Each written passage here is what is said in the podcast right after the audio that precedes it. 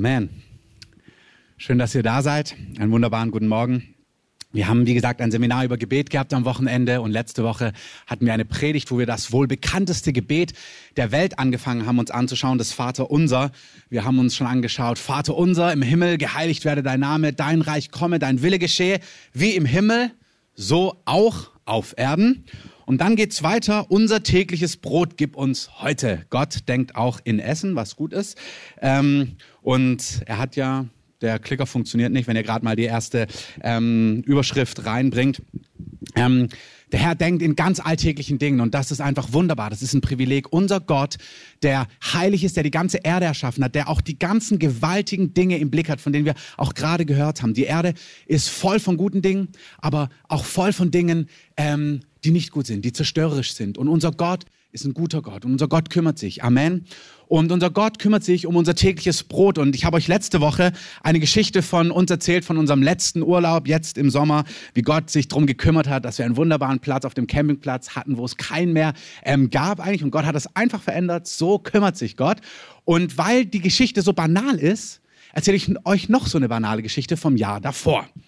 Und zwar waren wir auch mit unserem Campingbus unterwegs Richtung Frankreich. Wir waren gerade von Paris rausgefahren, waren am Hochzeitstag da.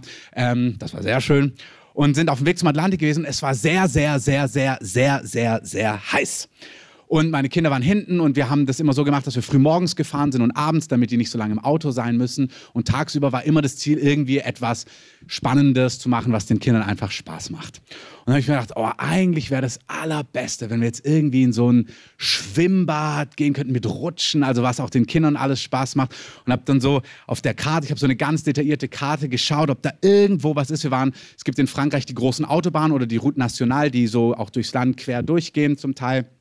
Und wir waren eben auf so einer Route National, so eine etwas besser ausgebaute Bundesstraße, teilweise nicht immer. Ähm, und da war einfach nichts. Und dann habe ich mein Handy genommen und habe quasi auf den Apps, wo Karten draußen geguckt, da Schlagworte eingegeben, Schwimmbad, Wasserparadies, was es eben alles gibt. Und es gab einfach nichts. Und ich dachte, ach, ist ja auch schade. Und sitz so und fahr und plötzlich habe ich den Impuls, dass der Heilige Geist sagt, fahr die nächste Ausfahrt raus. Das war in Niemandsland, also zwischen niemand und gar nirgends, zwischen, wo nichts war. Also da waren nur Felder und Kühe ähm, und sonst nichts. Und es war heiß. Und dann habe ich gesagt, gut, ich fahre mal raus. Und dann fahren wir die nächste Ausfahrt raus. Ähm, und dann steht ein wirklich ganz, ganz kleines Schild am Rand drauf, Center Parks. Ich weiß nicht, ob ihr Center Parks kennt, aber wenn ihr Center Parks kennt, da gibt es immer einen riesigen Aquapark dabei, also ein riesiges so Wasserlandschaft. Und ich mache die lange Rede kurz. Wir sind diesem Schild gefolgt, wirklich im Niemandsland, kleine Straßen, Felder und kommen mitten plötzlich raus im Wald und da ist ein riesiges Schwimmbadareal äh, mit Rutschen, die könnt ihr euch gar nicht vorstellen. Ähm, Rutschen, da konntest du damit sogar mit einem Schlauchboot eine Rutsche runterrasen. Also meine Kinder fanden es grandios, ich fand es auch grandios. Und das ist so banal, aber es zeigt was vom Herzen Gottes. Gott kümmert sich um die großen und um die kleinen Dinge. Amen. Wenn ihr in Johannes 2 lest, da lest ihr von der Hochzeit von Kana, erzählt diese Geschichte immer wieder. Ich erzähle sie euch jetzt nicht ausführlich, aber der Herzschlag dahinter begeistert mich. Da ist eine Hochzeit, die haben alle schon getrunken, viel getrunken und der Wein geht aus. Und Maria, die Mutter von Jesus, kommt zu Jesus und sagt zu ihm, mach was, kümmere dich. Und Jesus erklärt dir, hey, es ist nicht meine Zeit, ich kann jetzt nichts tun, es ist, äh, mein Dienst hat noch nicht begonnen. Und Maria ignoriert das Wort einfach und sagt, tut, was er euch sagt. Und Jesus selber sagt von sich, dass er nur das tut, was er den Vater tun sieht. Und tatsächlich macht Jesus auf dieser Hochzeit, wo alle schon getrunken haben, und zwar richtig viel getrunken haben, macht er aus Wasser, verwandelt er Wein, und zwar richtig viel, fässerweise.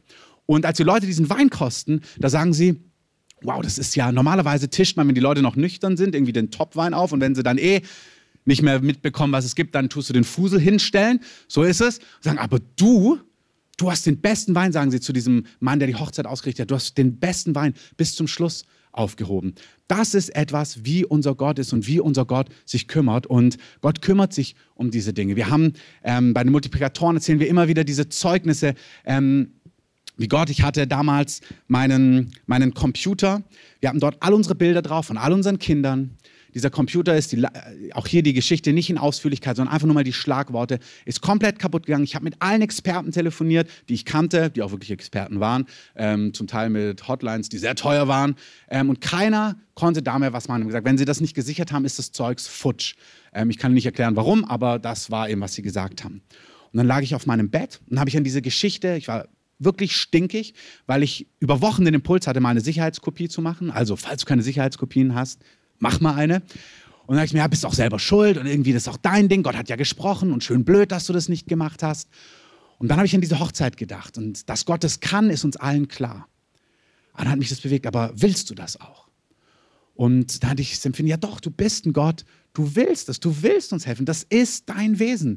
Und dann habe ich an die Geschichte im Alten Testament gedacht, wo bei Elia, Elisa der Hammer ins, also ein Eisen ins Wasser fällt. Und dann rennen sie auch zum Propheten und sagen, hey, das, das Eisen ist ins Wasser gefallen. Und ähm, der Prophet kümmert sich. Er sagt, ja, wirf einfach ein Stück Holz rein, dann wird der Hammer wieder hochkommen. Und Gott kümmert sich um diesen blöden, Entschuldigung, Hammer.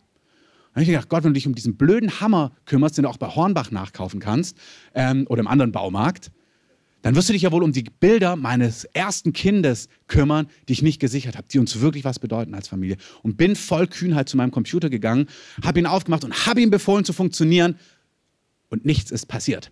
Ähm, und dann habe ich mir gedacht, gut, was man so als charismatischer Christ, der an die Geistesgaben glaubt, habe ich alles gemacht, was ich mache, prophetische Aktionen, Tänze, Reden, was auch immer. Im Endeffekt habe ich in Sprachen gebeten eine Zeit lang und ungefähr nach 30, 40, 50 Sekunden, so ganz grob, ich weiß es nicht mehr, macht's wumm, wirklich so und schupp, der Computer ist an. Also er macht nicht ein Geräusch und ich drücke auf den Anknopf, er ist an, es kommt direkt die Maske, wo du dein Passwort eingibst. Und dann konnte ich alle meine Daten sichern und wir haben alle Bilder. Preis dem Herrn. Lass uns mal Jesus einen Applaus geben, weil er gut ist. Und dieser Gott das ist einfach, wenn wir in diesem Vater unser sind, der kümmert sich um deine täglichen Bedürfnisse. Ja, um Nahrung, aber er weiß um alles. Ich möchte euch das einfach nochmal sagen. Er weiß um eure Arbeitssituation, er weiß um eure körperliche Situation, eure emotionale Situation, eure familiäre Situation, Kinderwunsch. Dieses Zeugnis aus unserer Mitte bewegt mich immer wieder. Wir haben mehrere Personen, die keine Kinder bekommen konnten, wo hier Worte waren, prophetische Worte, wo wir gebetet haben für Leute, die keine Chance hatten. Sie haben Kinder bekommen. Wir hatten ein Wort hier im Gottesdienst, wo der Impuls war, dass man Leuten, die keine Kinder bekommen, können, eine Nachricht schreiben soll, dass Gott was gemacht hat. Eine Person hier hatte den Kontakt nicht, aber hat an diese Person gedacht, hat es im Glauben genommen und diese Person, die über Jahre kein Kind bekommen konnte, hat jetzt ihr Kind bekommen. Das ist also neun Monate später, das hat damit damit zu tun mit diesem Gottesdienst, ähm, nach Adam Riese. Gott tut solche Dinge. Gott kümmert sich um solche Dinge. Gott kümmert sich um deine Ängste. Gott kümmert sich um deine Süchte, um deine Abhängigkeiten. Gott ist ein Gott, der sich befreit und der sich um die täglichen Dinge kümmert. Amen. Und zwar um die Großen und um die Kleinen. Und zu was ich euch einfach ermutigen möchte, ist, dass ihr zuerst alles vom Herrn erwartet. Auch hier ich möchte nicht in die Details gehen. Im Alten Testament gibt es einen König, in 2. Chroniker 14 könnt ihr von ihm lesen. Der heißt Asa und er ist in einer herausfordernden Situation. Und es kommt eine Übermacht von einem anderen Volk gegen ihn. Und die Situation ist so auswegslos. Und hört zu, da ist ein geistiges Geheimnis drin. Die ist so aussichtslos, dass er weiß, er hat keine Chance. Und er sagte, wie soll ein Schwacher gegen einen Mächtigen bestehen, gegen diesen anderen König? Und er schreit zu Gott, weil er weiß, ich habe eh keine Chance. Und natürlich, wie wir es auch heute einleitend gehört haben, kümmert sich Gott um ihn und hilft Gott ihm. Und Gott, die Schlacht wird gewonnen, Gott segnet ihn, sie tragen eine große, also sie nehmen viel Beute ein. Und dann gehen so die Jahre ins Land und dann wird dieser Asa krank. Und es ist ganz interessant, es gibt manchmal die Dinge so, wenn es wirklich aussichtslos erscheint, dann schreien wir zum Herrn. Aber dann gibt es so die Lebensbereiche neuer Job, neue Wohnung, neues dieses, neues jenes, eine Antwort hier, aus Dingen rauskommen, charakterliche Schwächen, wo man denkt, wir wären dafür verantwortlich. Aber der Herr möchte wirklich, dass du deine erst, dass du dein ganzes Vertrauen, dass du zuerst alles von ihm erwartest. Amen. Und bei Asa heißt es, dass er in seiner Krankheit die Ärzte suchte und nicht den Herrn. Das ist kein Votum gegen Ärzte. Aber lass uns zuerst in allen Dingen den Herrn suchen. Nicht zuerst das Jobcenter, nicht zuerst dieses, nicht zuerst dieses und jenes, sondern lass unser Vertrauen sein. Der Herr, der Segen des Herrn macht reich. Sprüche 10, 28. Und eigenes Abmühen fügt dem nichts hinzu. Lass uns in allen Dingen, wenn Dinge sich verändern müssen, in deiner Arbeitssituation, wenn du merkst, deine Schlagwort in unserer, in unserer Zeit, deine Work-Life-Balance nicht richtig funktioniert, leg es dem Herrn hin. Bitte den Herrn um Weisheit. Er sagt, wenn dir Weisheit mangelt, dann bitte den Herrn darum, der gerne gibt. Versuch nicht selber die Dinge neu zu strukturieren. Leg es dem Herrn hin und bitte Gott, deine Wege und deine Lebenssituation zu ordnen. Amen. Amen. Gott ist der, der sich um die entscheidenden Dinge kümmert. Und das gelingt dir am besten, dich auf den Herrn zu werfen, wenn du dich immer wieder erinnerst. Markus hat es gerade nochmal gesagt, Dankbarkeit erinnern, das ist so, das hat miteinander zu tun. Er fordert das Volk Israel immer wieder auf, sich zu erinnern, was er getan hat, damit sie in zukünftigen Herausforderungen und Situationen wissen, was Gott getan hat. Da sieht man das Herz Gottes drin. Wir haben vor Jahren, ziemlich genau vor zehn Jahren, ähm, hey, gib dem Anthony mal einen Applaus, der ist Papa geworden, er und seine ähm, Frau. Das ist wie bei der Blumen Show, da kommt auch der, ähm, der Scheinwerfer, wenn man später reinläuft, aber du hast ja eine gute Ausrede. Ähm, es ist einfach so, dass wir vor zehn Jahren einen Traum hatten über ein Haus hier in Berlin, was Gott uns geben möchte. Ich kannte dieses Haus nicht, dann habe ich diese, von diesem Haus geträumt, habe das gesehen, plötzlich habe ich das Haus in Realität gesehen und die Details in diesem Traum, wem es gehört und so weiter, waren wie in dem Traum, weswegen ich sehr guter Dinge bin, dass Gott uns dieses Haus wirklich geben möchte. Aber wenn dann mal so zehn Jahre ins Land gehen, im Dezember sind es zehn Jahre, da fragst du dich schon manchmal, ob du richtig geträumt hast. Ähm, und das Haus steht immer noch leer. Ähm, und ich glaube tatsächlich, dass Gott einen Plan für dieses Haus hat. Aber manchmal hilft es sich daran zu erinnern. Dann denke ich mir diesen Traum wieder durch, was Gott gesagt hat, wie er gesprochen hat. Und gestern Abend nach dem Gebetsseminar stehe ich mit meiner Frau noch in der Küche, dann reden wir. Und dann kommt mir, dass ich vor drei, vier Jahren aus dem Nichts, dieses Haus ist ein ehemaliges Botschaftsgelände oder sollte mal eine Botschaft werden. Und aus dem Nichts wurde ich vor drei, vier Jahren auf einen Empfang von dieser Botschaft eingeladen, wo nur Banker ähm, und, gro und, große Wirtschaftsunternehmen, ähm, also Vorstände von Wirtschaftsunternehmen waren, weil es gab einen Wirtschaftskongress von diesem Land hier in Deutschland über Partnerschaften. Und da waren nur Leute von diesem Kongress, Banker, wie gesagt, Leute aus der Wirtschaft, Botschafter von verschiedenen afrikanischen Ländern und ich. Und genauso habe ich mich gefühlt, ich gedacht, was mache ich hier eigentlich? Ähm, und da habe ich mich noch dran erinnert, ja, das doch kein, man denkt dann so, ja, man vergisst das ist doch kein Zufall, dass ich in diese feinste Adresse mit, ihr, den Brief hättet ihr mal sehen müssen, mit Brief und Siegel im wahrsten Sinne des Wortes eingeladen worden bin. Ich habe gesagt, nee, Herr, du hast einen Plan. Und es, das Beste, um am Herrn dran zu sein, ist, sich immer wieder zu erinnern, die Erinnerung wach zu halten. Nicht so viel über Sorgen nachzudenken, über Dinge, die nicht funktionieren, Dinge, wo du noch keine Antwort hast, sondern über die Wohltaten Gottes, über die Treue Gottes, über die Verheißungen Gottes nachzudenken. Amen. Amen. Unser tägliches Brot gib uns heute. Wie gesagt, wir sind in diesem Gebet und vergib uns unsere Schuld. Weiter geht's dann, wie auch wir vergeben unseren Schuldigern.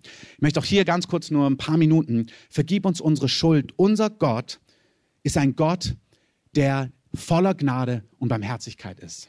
Als ich damals ähm, zum Glauben gekommen bin, in der Gemeinde in Stuttgart, ich war so im Rückblick sehr selbstgerecht. Ich hätte eher gedacht, ich bin Teil der Lösung dieser Welt und nicht Teil des Problems. Ähm, ich habe Demonstrationen organisiert gegen soziale Ungerechtigkeit, habe versucht, dieses und jenes zu tun. Und hättest du mir gesagt am Sonntag früh um neun, dass ich ein Problem mit Schuld habe, ich denke, ja klar, perfekt ist keiner, aber ich wäre guten Gewissens, bin ich auch in diesen Gottesdienst damals gegangen. Und ich bin in diesem Gottesdienst, da waren tausende Leute, junge, alte, ähm, von allen Hintergründen, Rastas, Barfuß, kurze Hosen, lange Hosen, sehr seriöse, sehr ernst, alle. Aber was sie alle gemacht haben, sie haben ihre Hände gehoben und sie haben Gott angebetet. Und es hat mich zutiefst berührt, dass ich gesehen habe, ey, die Leute kennen etwas, was du nicht kennst. Und sie haben von Jesus gesungen und von dem Kreuz und dass Jesus am Kreuz gestorben ist für unsere Schuld. Und ich stand dort und es hat mich alles berührt. Es hat noch nicht so viel Sinn gemacht, aber ich habe mir die Predigt, den Gottesdienst angeschaut, den Lobpreis, die Predigt, es hat mich berührt, ich fand es gut. Und am Ende des Gottesdienstes sagt der Pastor, wenn du heute hier bist und noch keine lebendige Beziehung zu Gott hast, dann ist es kein Zufall, dass du da bist. Gott ruft dich zu sich.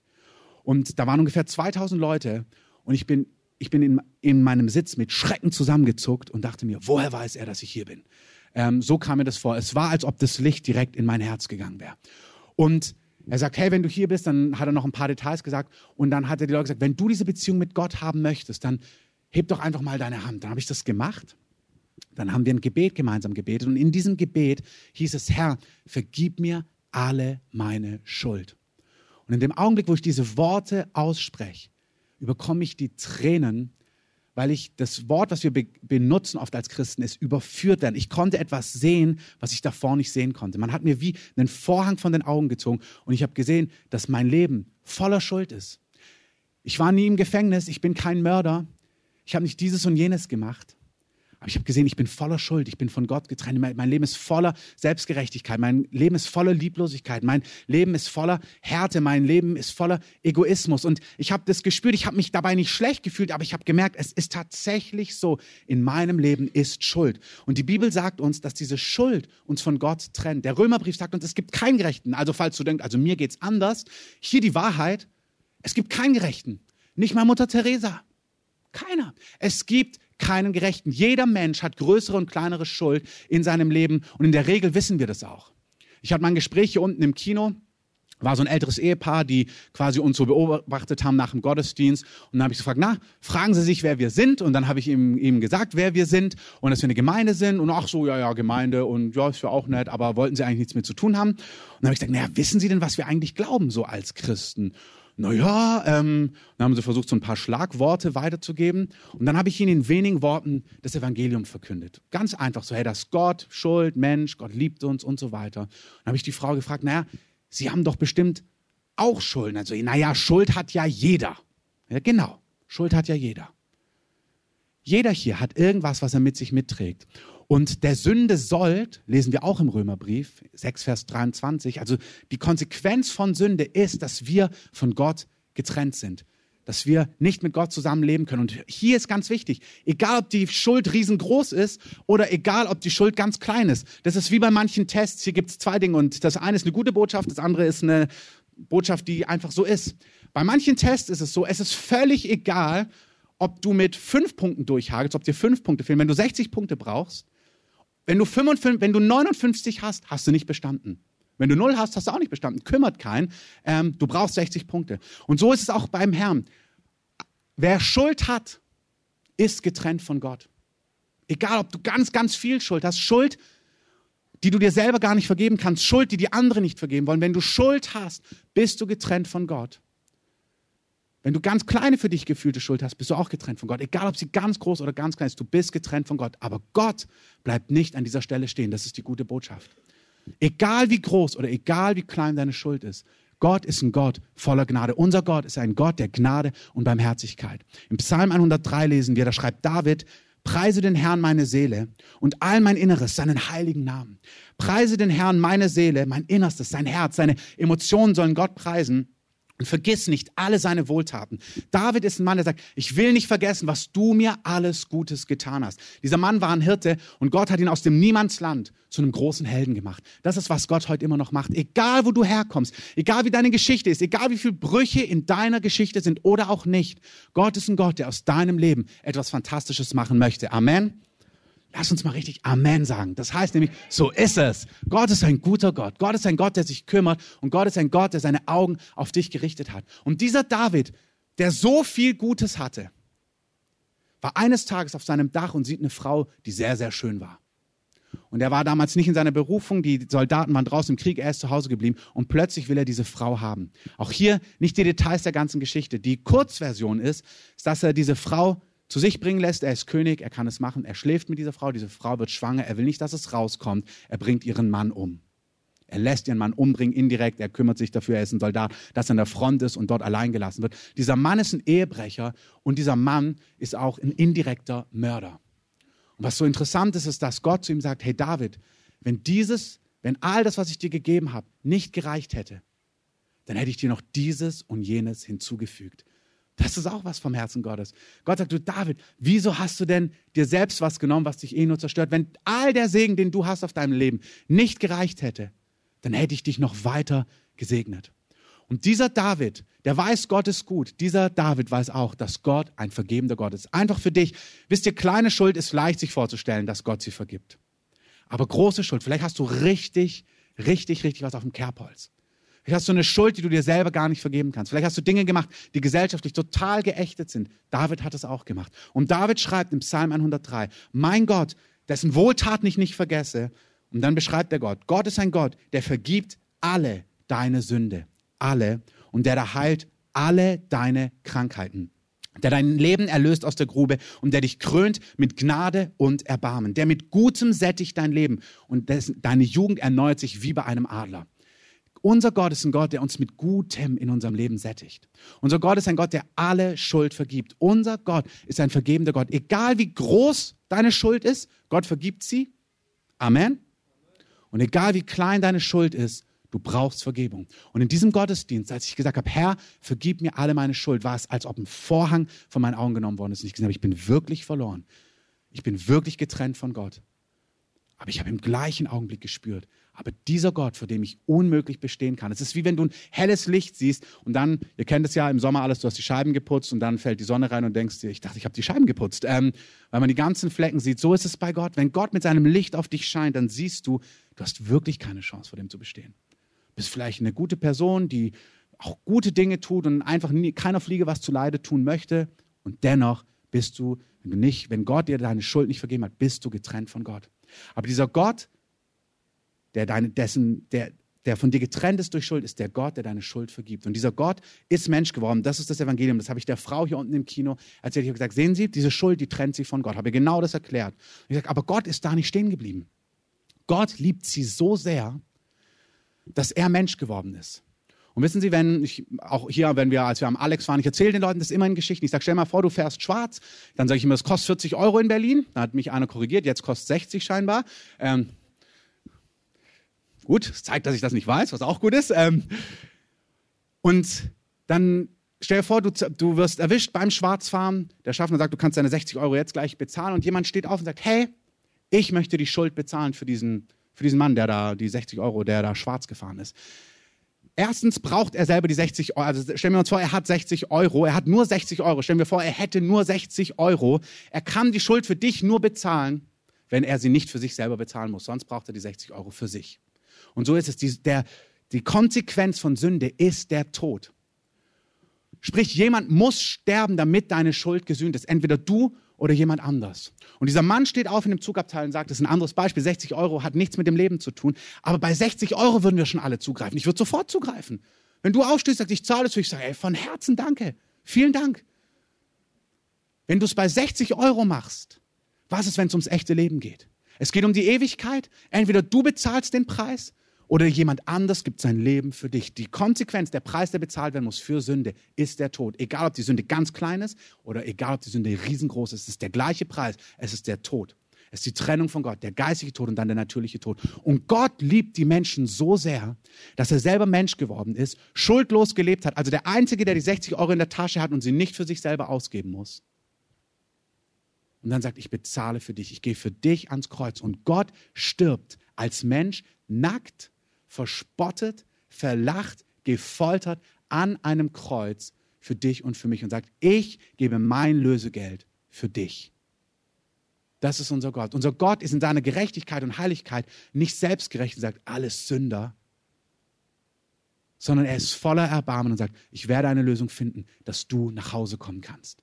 Ich habe dich so lieb, ich möchte, dass du zu mir kommen kannst, dass du nach Hause kommen kannst. In Jesaja 53, hunderte Jahre vor unserer Zeitrechnung, also jetzt ungefähr vor 2700 Jahren, schreibt ein Prophet, er sieht diese Zeit und dann schreibt er über Jesus damals, unsere Leiden er hat sie getragen und unsere Schmerzen, er hat sie auf sich geladen. Wir aber hielten ihn für bestraft, von Gott geschlagen und niedergebeugt. Er sieht diese, diese Szene, ich weiß nicht, ob er das Kreuz gesehen hat, aber auf jeden Fall gesehen, wie jemand gemartert wird, zerschlagen ist.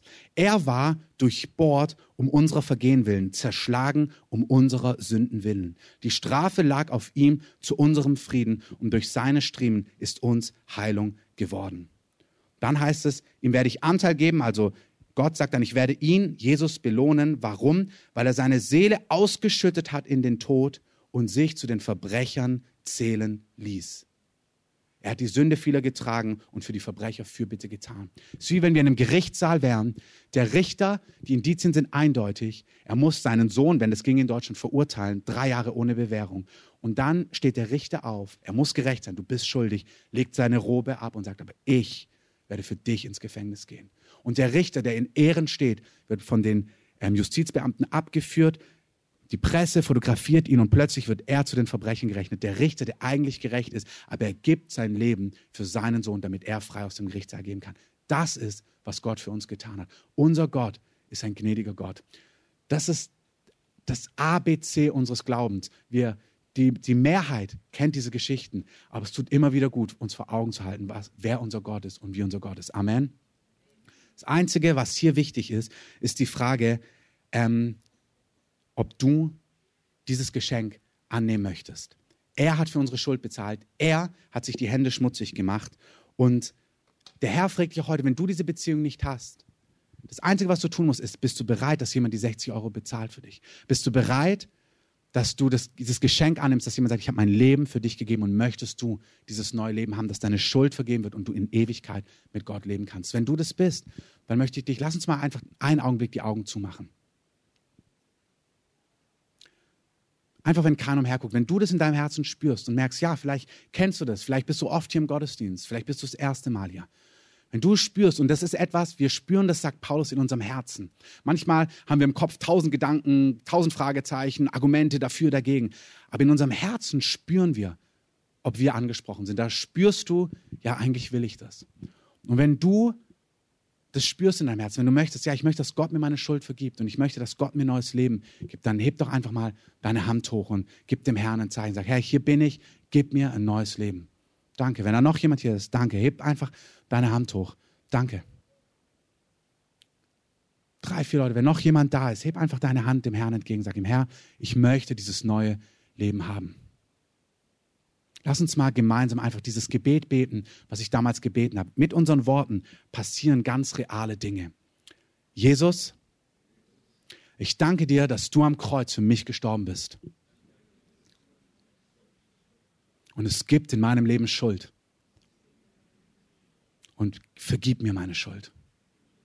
Die große und auch die kleine. Und die Lasten, die ich nicht selber tragen kann, die Scham in meinem Leben, nimm sie weg. Wasch mich und mach alles neu. Schenk mir deinen Frieden. Jesus, ich glaube dir, dass du lebst und dass du heute zu mir gesprochen hast. Und ich ergreife deine Hand. Ich nehme deine Vergebung, aber ich möchte auch, ich möchte dir mein Leben geben. Und ich möchte dir nachfolgen. Und ich bitte dich, erkläre mir das und zeig mir, was es konkret bedeutet.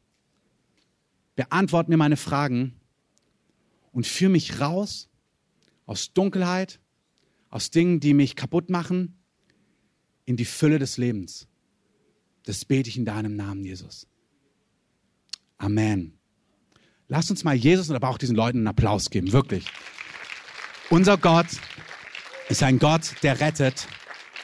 Unser Gott ist ein Gott, der Gnade gibt und zwar nicht nur einmal, sondern immer wieder. Wenn du Schuld hast in deinem Leben, vergib uns unsere Schuld. Das ist ja ein tägliches Gebet. Wenn irgendwas schief läuft in deinem Alltag, hey, bitte Gott um Vergebung. Wir haben das gestern Abend gehabt. Er sagt zu Petrus, das ist ein Freund von Jesus, hey, du bist rein, aber deine Füße sind staubig. So der Alltag des Lebens, da kommt immer wieder Staub ran. Wenn Dinge schieflaufen, in der Familie, in der Ehe, in Freundschaften, im Alltag, auf Arbeit, hey, sag doch mal Entschuldigung. Auch zu deinem Chef. Sag doch mal Entschuldigung. Geh doch mal hin und sag, hey, es tut mir leid, dass ich so und so reagiert habe. Es tut mir leid, dass ich das nicht so und so gemacht habe. Er doch die Leute in deinem Leben, vielleicht auch in Autorität, wo du denkst, Mann, hätte auch anders sagen können. Vielleicht hätte er es anders sagen können. Sei doch du der Erste, wenn du Jesus in deinem Herzen hast Zeig doch das Wesen von Jesus. Sei du doch der, der den ersten Schritt macht. Lass uns Beziehungen wiederherstellen, indem wir einander vergeben. Amen. Kommen wir zum letzten Punkt. Wer Gnade empfängt, muss auch Gnade geben. Und so heißt es in diesem Gebet, vergib uns unsere Schuld, wie auch wir vergeben unseren Schuldigern. Gott ist ein Gott, der uns vergibt und er fordert uns auch auf, dass wir denen vergeben, die an uns schuldig geworden sind. Und ich möchte euch zum Abschluss ein Gleichnis vorlesen. Das könnt ihr in Matthäus 18 nachlesen, ab den Versen 21. Da tritt Petrus, der ein Freund von Jesus ist, zu ihm hin, zu Jesus und sprach, Herr, wie oft soll ich eigentlich meinem Bruder, der gegen mich sündigt, vergeben? Also wenn Peter, der immer Mist baut, wie oft soll ich eigentlich vergeben? Wann ist eigentlich so das Maß voll? Und dann fragt er ihn bis siebenmal. Und ich denke, Petrus in diesem Augenblick denkt sich das schon sehr großzügig. Also nicht einmal, nicht zweimal, dreimal, sondern biblische Zahl, ein guter Hebräer, siebenmal ist die vollkommene Zahl, denkt sich, das ist bestimmt die richtige geistliche Antwort. Ich soll bestimmt siebenmal vergeben. Und Jesus sagt, fast, ich sage dir, nicht siebenmal, sondern siebzigmal, siebenmal. Als guter Mathematiker sagst du, ah, 490 mal ähm, und machst eine Strichliste, aber das meint es nicht, sondern es ist eine Formulierung aus dem Hebräischen, die meint immer, unendlich, sieben mal 70 mal.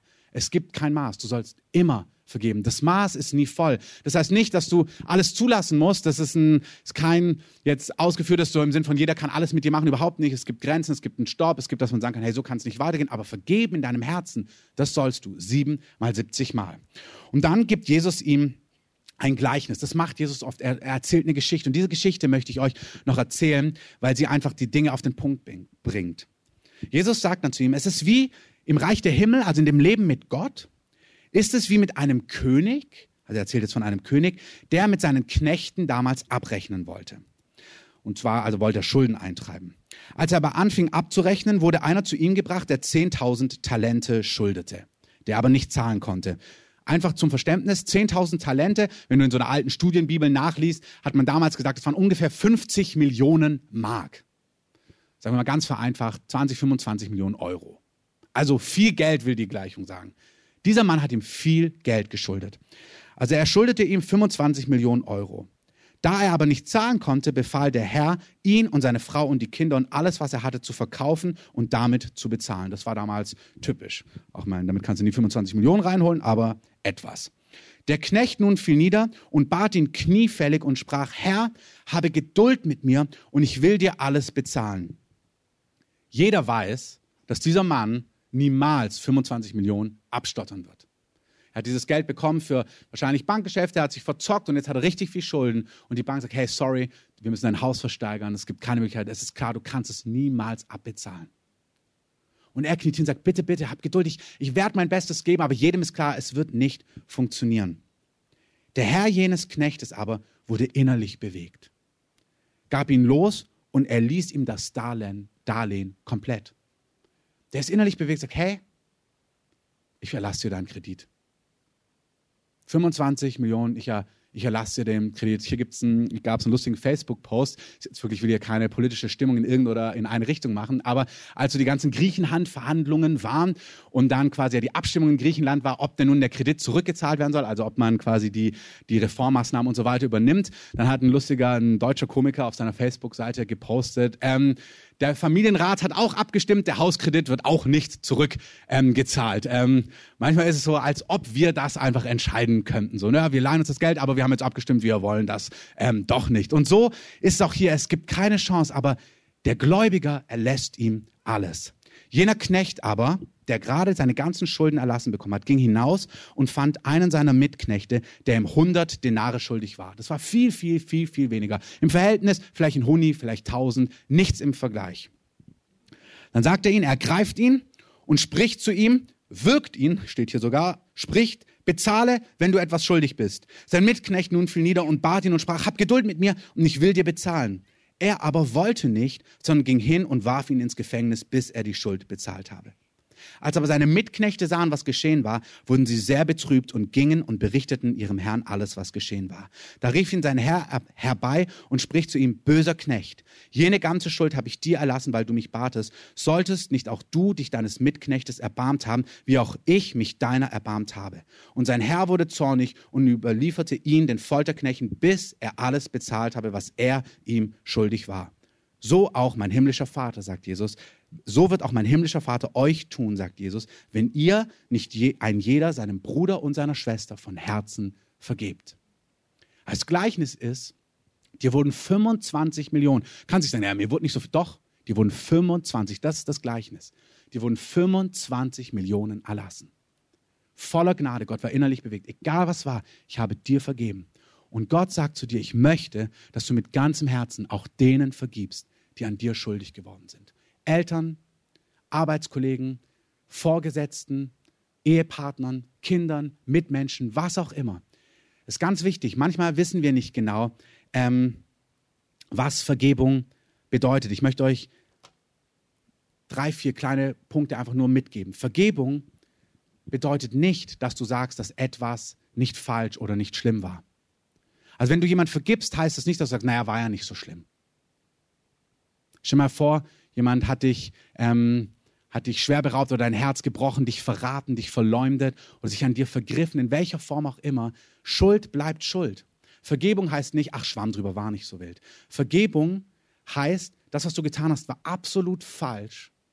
Es hat mich vielleicht total verletzt, es hat mein Herz zerstört, es hat mich kaputt gemacht. Aber ich fordere keine Rache und Wiedergutmachung von dir ein, sondern ich lasse dich los und ich erwarte, dass Gott für mich handelt und sich um mein Herz und um meine Bedürfnisse kümmert. Ich erwarte nicht, dass du bestraft wirst. Ich wurde, ich musste keine Strafe bezahlen. Ich habe Gnade bekommen. Und das Statement ist, für dich soll auch Gnade zählen. Das, was du gemacht hast, war falsch, aber auch du sollst nicht bestrafen. Auch dir soll Gnade zuteil werden. Und das, was mir an Schaden geschehen ist, darum wird Gott sich kümmern. Und ich verspreche dir, Gott wird sich kümmern. Amen. Unvergebenheit hat mal ein Mann gesagt. Ich habe versucht herauszufinden, wer dieses Zitat ähm, gesagt hat. Und überall findest du nur, dass die Leute sagen, wir wissen nicht, wer dieses Zitat, ähm, ähm, wer diese, diesen Spruch ähm, quasi gesagt hat. Unvergebenheit ist wie Gift trinken und hoffen, dass es den anderen tötet. Wenn du Schuld in deinem Herzen festhältst, wenn Leute an dir versagt haben, ist es, als ob du Gift trinkst und immer argwöhnisch auf ihn guckst und denkst, dass ihm dann irgendwann mal was passiert. Aber Unvergebenheit tötet dich. Unvergebenheit macht dich und deinen Körper kaputt. Das Entscheidende ist, entweder in unserem Leben gilt Gnade oder Gnade gilt nicht. Ich war in der Bibelschule in der Gemeinde auf dem Weg und der Hauptpastor dort, Hauptpastor dort Wolfhard Magis, hat es damals sehr gut erklärt. Er hat gesagt, wenn wir Gnade von Gott nehmen, ist über unserem Leben wie ein Schild, wo drauf steht, Gnade zählt. Und wenn wir anderen nicht Gnade geben, anderen ihre Schuld nicht vergeben, dann steht über unserem Leben Gnade zählt nicht. Aber dann steht das auch über deinem Leben.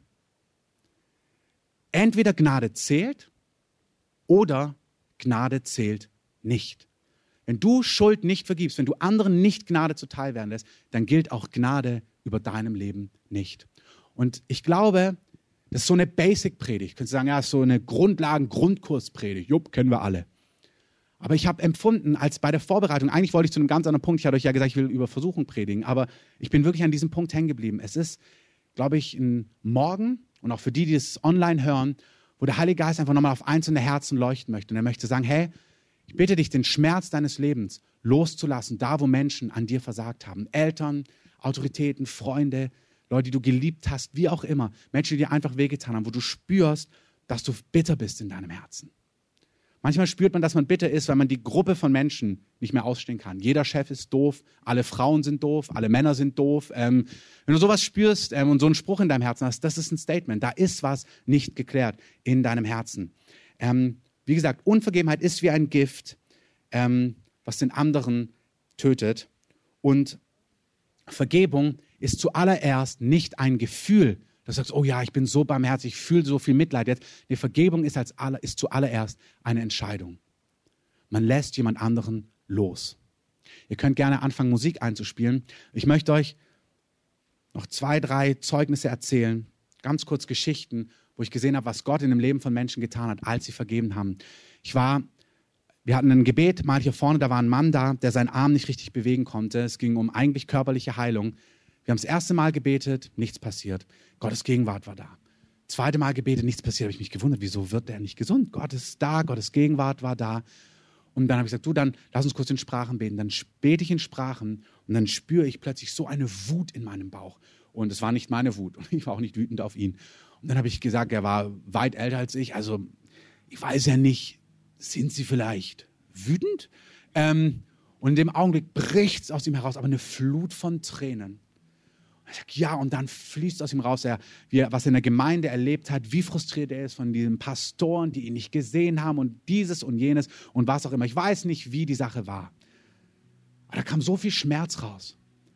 Und dann habe ich zu ihm gesagt, hey, weißt du, ich weiß nicht, ich kenne die ganze Begebenheit nicht, aber du musst diesen Schmerz loslassen. Du musst diesen Schmerz Gott geben. Du musst diesen Pastor, diese Gemeinde, was auch immer loslassen. Du musst dein Recht aufgeben, dass dort Rache und im Sinn von, dass du die Dinge klärst, sondern lass es los, vergib ihm, übergib ihn Gott, lass Gott Gerechtigkeit wirken, so wie du Gnade empfangen hast und lass Gott sich um dein Herz kümmern. Gott wird dir Gerechtigkeit verschaffen. Hey, unser Gott kümmert sich um uns. Amen. Gott kümmert sich um uns. Gott bringt die Dinge ins Lot. Und als er das gemacht hat, wir haben, wir haben dann zusammen gebetet, ist plötzlich sein Arm völlig gesund geworden. Als er zurückgegangen ist zum Arzt nächste Woche, zu, zum Physiotherapeuten, hat er gesagt, es fühlt sich an, als hätten sie einen komplett neuen Muskel in ihrem Arm. War einfach weg. Eine andere Person habe ich auf einem Einsatz getroffen, massivste Magenbeschwerden seit Jahren. Im Gespräch kommt raus, total frustriert von den Eltern, total bitter. Er vergibt und spürt, wie sein gesamter Magenbereich heiß wird. Und es ist immer ein Zeichen, dass Gott heilt. Die dritte Geschichte ist von einer Frau gelesen, die massivsten Brustkrebs hat. Und wir sagen das oft auch in unseren Kursen. Ich erzähle manchmal so solche Prinzipien wie jetzt gerade. Das heißt nicht, dass jede Frau, die Brustkrebs hat oder hatte, Unvergebenheit hat. Mach nicht den Rückschluss. Diese Dinge können etwas darlegen. Das heißt nicht, dass es sich immer so verhält. Nicht jeder, der Magenprobleme hat, ist voller Unvergebenheit. Aber diese Frau hatte Brustkrebs und sie war im Gebet, man hat für sie geheilt, es ist nichts passiert. Und plötzlich kommen sie auf ganz viel, kommt, kommt drauf, dass sie als junges Mädchen sexuell missbraucht worden ist. Und im Hauptfokus dieses Missbrauchs war damals ihre Brust.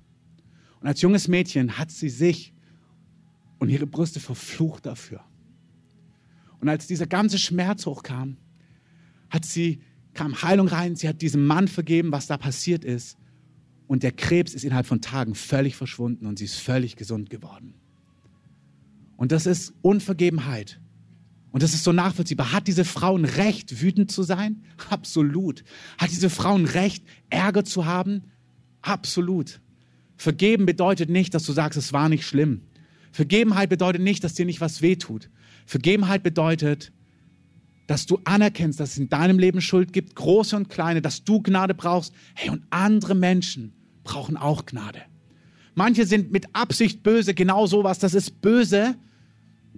Auch hier, wir wissen nicht, was diesem Mann widerfahren ist. Wenn du auch hier reingehst, ich will nicht in die Details gehen, aber wenn du siehst, wer missbraucht hat, wurde so oft selbst missbraucht. Wir leben in einer gefallenen Welt und es ist böse von vorne bis hinten. Und wir müssen auch aufpassen, das ist mir auch ein Anliegen dass wir auch Menschen, die so etwas getan haben, es ist so leicht, auch auf die einen Stempel zu liegen. Hey, wo sollen die denn Hoffnung bekommen? Wo sollen die denn wiederhergestellt werden? Die müssen auch umkehren, auch die brauchen Vergebung. Und es ist schlecht, was dort passiert ist. Es ist nicht gut, was dort geschehen ist. Aber auch diese Menschen brauchen einen Ort, wo sie ihre Schuld bekennen können und auch Vergebung von Jesus empfangen können und reingewaschen werden können für ihre Schuld. Amen. Und ich bitte uns auch als Gemeinde, dass wir auch hier aufpassen, wie wir reden. Es ist so leicht, Leute in eine Kategorie zu stempeln und sagen, auch für euch gibt es keine Vergebung. Nein, es gibt für alle Vergebung. Es gibt für alle Vergebung. Alle, die von ihren bösen Wegen umkehren, für die gibt es Vergebung. Und ja, manche, da kannst du sagen, ja, das ist so mit Absicht oder wie auch immer. Aber es gibt Leute in deinem Umfeld, die verletzen dich vielleicht, aber vielleicht wollen sie das gar nicht. Und ich bitte dich, dass du sie loslässt, dass du ihnen vergibst, dass du sie segnest, dass Gott sich um die Dinge kümmern kann. Lass uns aufstehen.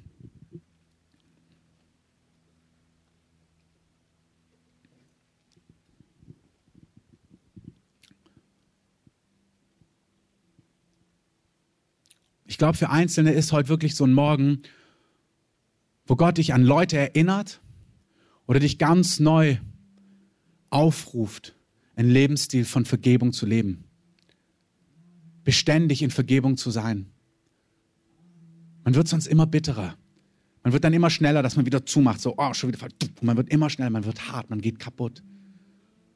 Ich glaube, es ist wichtig, dass du auch hinschaust, was, was verletzt dich eigentlich an der Stelle und dass du, anstatt so sehr, gerade in dem Rahmen von so einer Gemeinde, sind manchmal die Dinge gar nicht absichtlich, aber vielleicht ist dein Herz an dieser Stelle einfach auch sensibel und Gott möchte da eine Heilung reinbringen. Gott möchte da Wiederherstellung reinbringen. Und nicht, dass du immer die Schuld bei dem anderen suchst und auf den anderen blickst, sondern Gott möchte was bei dir tun. Gott möchte was bei mir tun. Lass uns so mal die Augen schließen und das einfach Jesus so hinlegen. Wenn du merkst, dass du jemand vergeben musst, dann mach es doch jetzt in deinem Herzen. Lass die Person los. Ich sage wohlgemerkt, das heißt nicht, dass es nicht falsch war, dass es nicht schlimm war. Nicht, dass es dich verletzt und vielleicht dein Leben auch total negativ beeinflusst hat. Aber gib der Person Gnade, weil du hast Gnade bekommen und lass Gott an diese Stelle. Lass Gott Recht und Wiederherstellung wirken.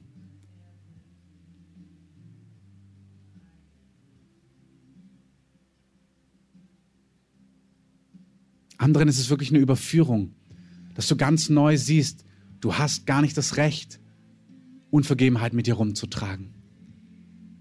Du musst dich für einen Lebensstil entscheiden. Entweder gilt Gnade oder Gnade gilt nicht.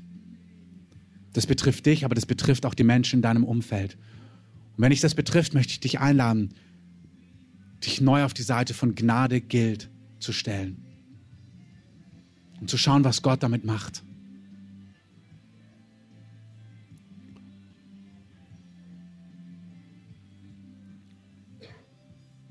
Ich möchte die Beter nach vorne bitten, dass ihr euch vorne aufstellt. Wenn ihr merkt, dass ihr einfach eine Not habt heute in eurem Leben, vielleicht genau in dem Kontext Vergebung, anderen vergeben oder auch Vergebung empfangen, vielleicht merkt ihr, es gibt eine Schuld in eurem Leben, wo es dran ist, sie zu bekennen vor einem Menschen. Jesus sagt, wir sollen die Schuld voreinander bekennen. Und wenn wir uns dann Vergebung zusprechen, so wie wir uns Vergebung zusprechen, so vergibt uns der Herr. Und ich glaube, es sind manche hier, für dich ist es wichtig, dass du etwas vom Menschen bekennst, benennst und ins Licht bringst, damit dir Vergebung zugesprochen werden kann, wenn du das noch nicht in der Form getan hast. Du spürst es in deinem Herzen, ob es dich betrifft. Wenn du das bist, komm doch nach vorne, komm zu jemand, das ist vertrauensvoll, das bleibt bei der Person. Benenne, bekenne, was dich bewegt und empfange Vergebung von Gott. Vielleicht bist du hier und merkst, du musst jemand anderen vergeben und möchtest einen Zeugen haben, dass das heute geschehen ist. Dann komm doch und vergib gemeinsam mit jemand hier und vergib der anderen Person und empfang Heilung und Berührung Gottes in deinem Leben. Geh einfach zu jemand hin, empfange Gebet. Ihr könnt gerne schon nach vorne kommen. Vielleicht hast du dein Leben heute Jesus gegeben und dann komm nach vorne. Wir wollen dich segnen. Wir wollen dich beten, dass der Geist Gottes dich erfüllt mit seiner Gegenwart, mit seiner Kraft. Vielleicht spürst du, dein Leben soll neue Richtung, neue Kraft empfangen. Komm nach vorne. Vielleicht brauchst du Heilung, was auch immer. Wir laden euch ein, zum Gebet hier nach vorne, Dinge zu klären, um Dinge zu bereinigen. Euch anderen möchte ich alle segnen im Namen des Höchsten. Ich segne euch, dass ihr eine gute Woche habt, eine starke Woche in der Gegenwart Gottes, dass Gott zu euch spricht, dass er euch weiterführt, dass er euch hineinnimmt in einen Lebensstil, von Vergebung und Vergeben, dass ihr weiß, dass euer, dass ihr wisst, dass euer himmlischer Vater im Himmel sich um all die Dinge kümmert, die euch angehen, dass er wirklich da ist, dass er ein guter Gott ist. Und ich möchte auch einladen, heute Abend um sieben in die Schiefelbeiner Straße, wo die Gebetswoche startet, auch eine Schicht die Woche zu übernehmen. Ein, zwei, drei Schichten. Tragt euch unten ein, auch für die Kurse. Ihr könnt gern hier drin sitzen bleiben in der Gegenwart Gottes. Ihr könnt gerne nach unten gehen, wo es Kaffee, Tee und so weiter ähm, gibt. Hier drin aber wollen wir weiterhin so eine Atmosphäre von Anbetung ähm, einfach erhalten. Also wenn ihr hier bleibt, dann bitte nicht reden oder nur ganz leise. Wenn ihr schon anfangen wollt, irgendwie euch zu unterhalten, geht gerne nach draußen. Gottes Segen. Und ihr anderen, die ihr Gebet braucht, kommt gerne jetzt nach vorne.